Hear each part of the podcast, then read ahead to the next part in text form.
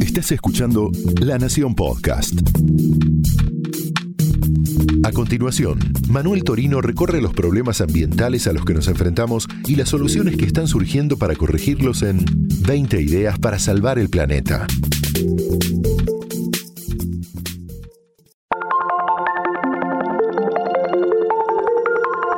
Hola, bienvenido a 20 ideas para salvar el planeta, el podcast de sustentabilidad de la Nación. Yo soy Manuel Torino y en este espacio te propongo explorar juntos los principales problemas ambientales que amenazan al mundo tal como lo conocemos hoy. Pero también vamos a descubrir las ideas de emprendedores que se dedican a solucionar estos grandes problemas y a proteger la naturaleza. 20 ideas para salvar el planeta es una guía práctica para tomar conciencia de la crisis ambiental y a la vez una invitación a ser protagonistas del cambio que el planeta necesita.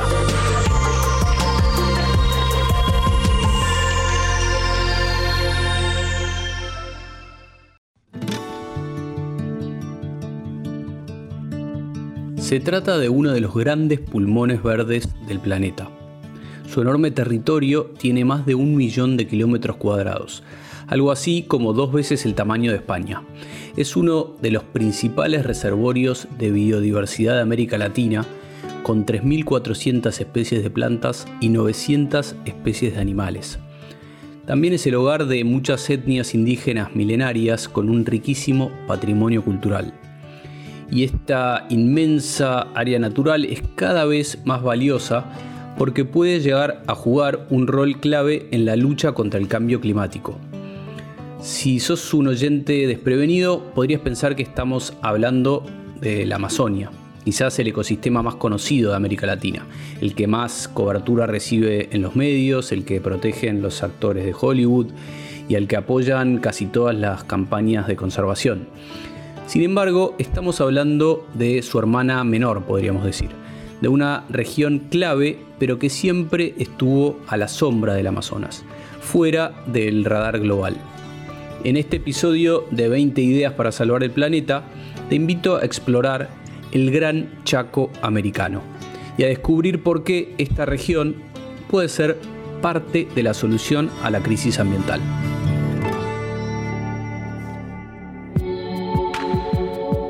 El Gran Chaco es una zona desconocida básicamente.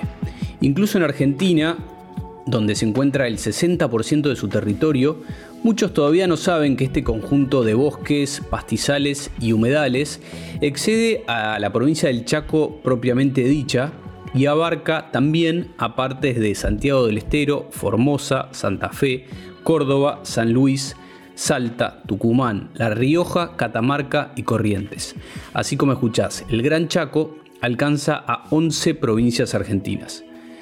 Tampoco se sabe o se escucha demasiado que la región viene sufriendo en silencio desde hace más de un siglo la pérdida sostenida de su patrimonio natural y cultural.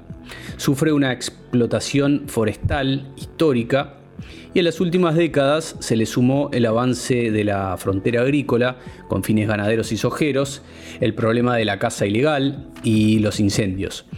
De hecho, hoy la región chaqueña concentra el 80% de la deforestación en la Argentina, según datos de las organizaciones ambientalistas.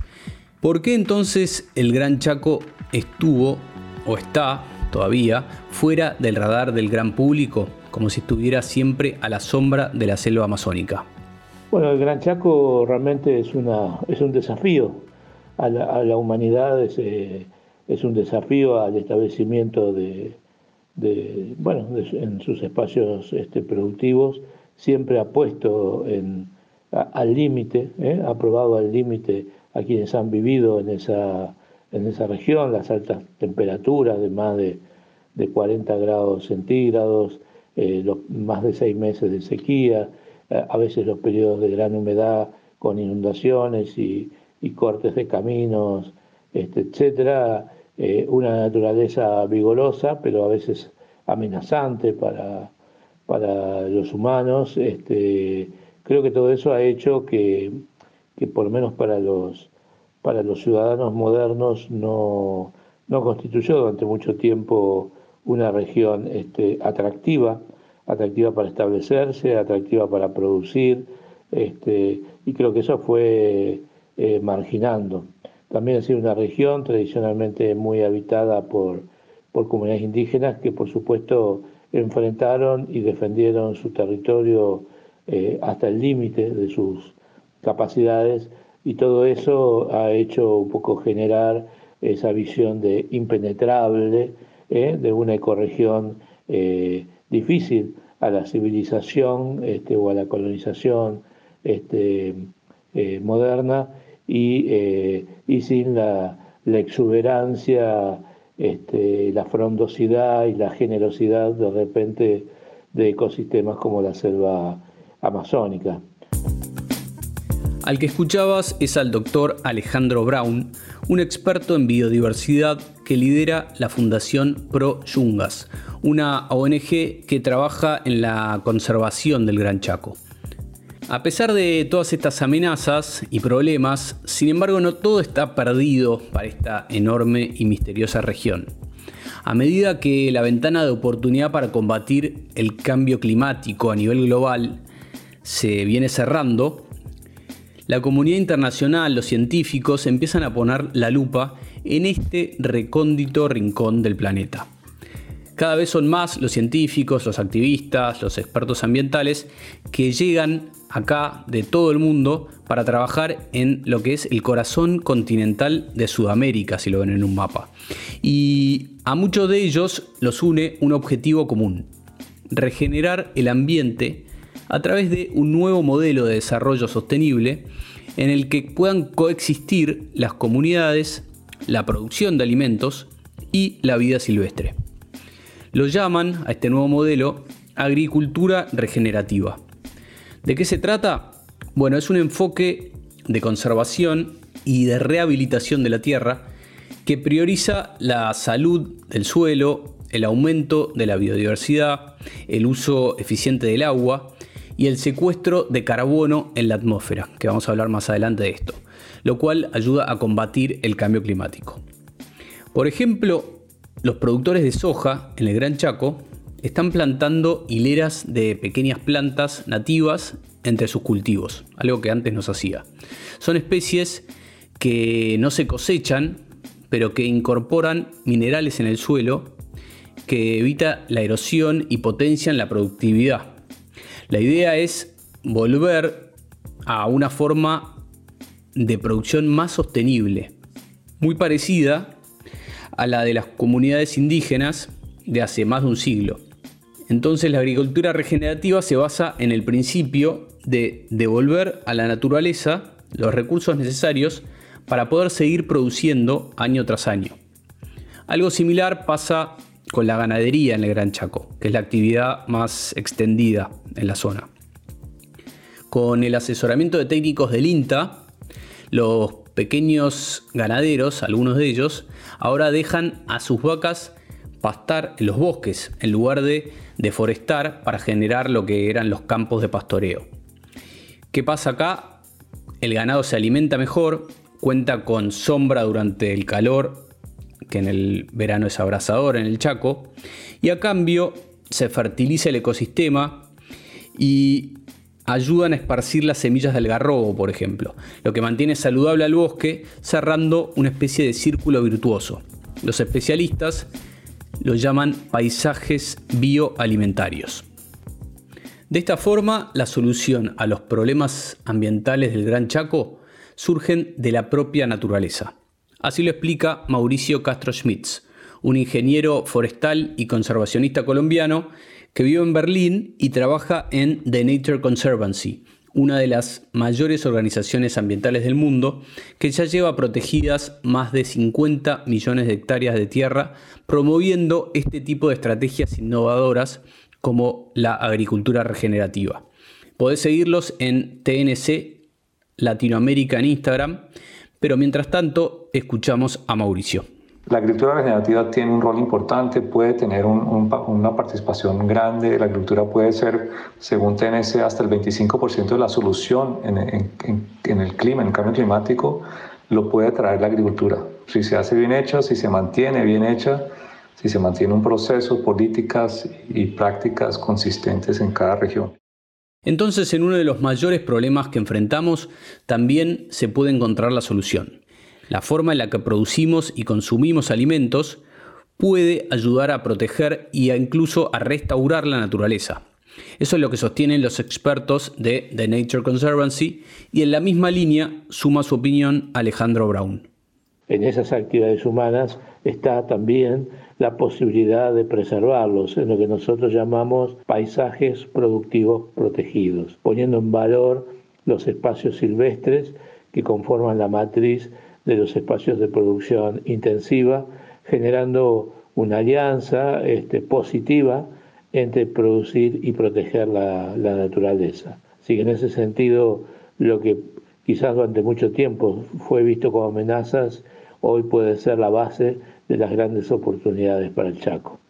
Vale aclarar a esta altura que los especialistas consultados destacan que este enfoque regenerativo es una solución por ahora más bien orientada a pequeños y medianos productores, pero se ilusionan con el hecho de que las grandes empresas agrícolas y productoras de alimentos ya están recibiendo las presiones del mercado, de los consumidores, para incorporar este tipo de prácticas sostenibles, con lo cual no sería de extrañar que en el corto plazo cada vez sean más los productores que trabajan de esta forma. Si llegaste hasta acá quizás te preguntarás ¿por qué debería importarte una región tan lejana como el Gran Chaco si vivís en una gran ciudad, por ejemplo? Bueno, primero porque todo ecosistema, todo ser vivo tiene un valor intrínseco y tiene que cuidarse.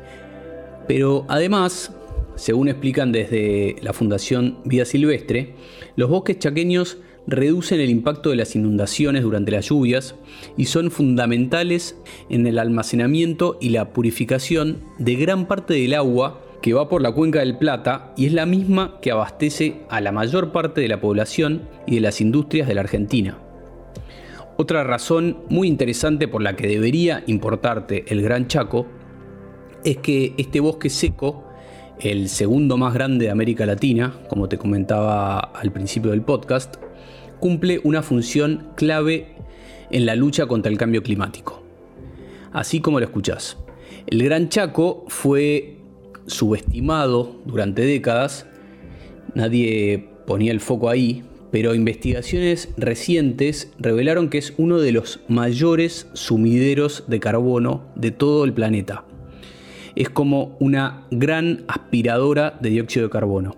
Un trabajo a cargo de científicos argentinos y alemanes comprobaron que el carbono almacenado en estos bosques es 19 veces superior a lo que se estimaba y es un valor que llamó muchísimo la atención de toda la comunidad internacional. Y más allá de las amenazas ambientales que ya te conté, el Gran Chaco también sufre lo que se llama erosión cultural. Así se conoce a este fenómeno de pérdida de valores y saberes propios de una comunidad en la que sus habitantes, debido a la falta de oportunidades en su tierra natal, terminan emigrando a las grandes ciudades en busca de más oportunidades y un mejor futuro. Por eso en una región como el Gran Chaco, donde conviven casi 600 comunidades indígenas de distintas etnias, muchos de los esfuerzos están puestos en regenerar y en proteger no solo la naturaleza, sino este patrimonio milenario que te estoy contando. Y lo interesante es que las que están poniendo el cuerpo para proteger este patrimonio son las mujeres, como nos explica desde Formosa Fabiana Mena, una antropóloga especialista en género italiana que se enamoró del monte chaqueño y de su gente y ahora lidera la Fundación Gran Chaco. Escúchala. En las comunidades del Gran Chaco americano, las mujeres eh, se caracterizan por una gran diversidad cultural. Son mujeres campesinas, criollas, indígenas, pertenecientes a distintos pueblos originarios.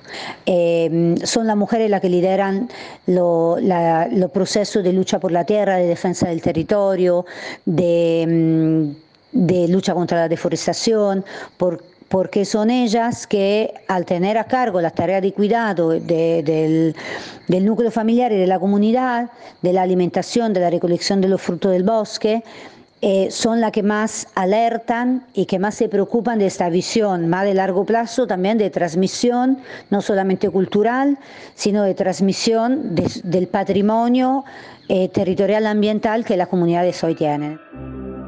Pensemos en esto. En las próximas décadas, los seres humanos vamos a enfrentar un triple desafío. Por un lado, hay consenso respecto a que debemos mantener el aumento de la temperatura global por debajo de los famosos 1,5 grados si queremos evitar directamente un colapso climático. Pero a su vez, tenemos que encontrar la forma, y acá está el segundo desafío, de satisfacer la necesidad de alimentos saludables y accesibles a lo que van a ser más de 9 mil millones de personas para el 2050. Y el tercer desafío, el tercer reto, es que mientras tanto tenemos que revertir la creciente pérdida de biodiversidad. La solución a este dilema, que es quizás el más crucial, el más importante de la era que nos toca vivir, está convocando a las mentes más brillantes del mundo a trabajar en la respuesta. Algunos apuestan a la tecnología, a desarrollar innovadoras soluciones que van desde los autos eléctricos hasta la carne sintética, por ejemplo, mientras que otros prefieren hacer lo que se está haciendo en el Gran Chaco, prefieren buscar la solución en la sabiduría de la naturaleza. Es una agenda de todos, es una agenda donde todos tenemos que eh, ponernos eh, manos en la masa, como decimos. ¿Eso qué quiere decir? Que yo como consumidor o como profesional o como debo tener este tema como un tema importante en mi vida. No es algo que algunas ONGs o, la FAO o algunas organizaciones toman cuenta de eso, ¿no? Todo lo que comemos, lo que desechamos, qué comemos, con qué agenda contribuimos, eso está en el plato de uno. Y en el plato de uno está la decisión eh, de lo que va a suceder mucho eh, en el tema de agricultura y en eso mucho de cómo estamos afectando eh, eh, ambientalmente y socialmente a nuestras regiones. Desde el corazón continental de Sudamérica, en el Gran Chaco se apuesta por un nuevo paradigma de soluciones basadas en la naturaleza, en el que coexisten las comunidades, la producción de alimentos y la vida silvestre.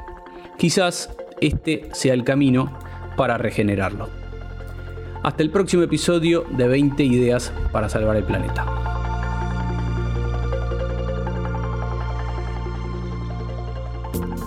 Esto fue 20 ideas para salvar el planeta. Podcast exclusivo de La Nación. Escucha todos los programas de La Nación Podcast en www.lanacion.com.ar. Suscríbete para no perderte ningún episodio. Estamos en Spotify, Apple Podcast, Google Podcast y en tu reproductor de podcast favorito. Seguí escuchando La Nación Podcast.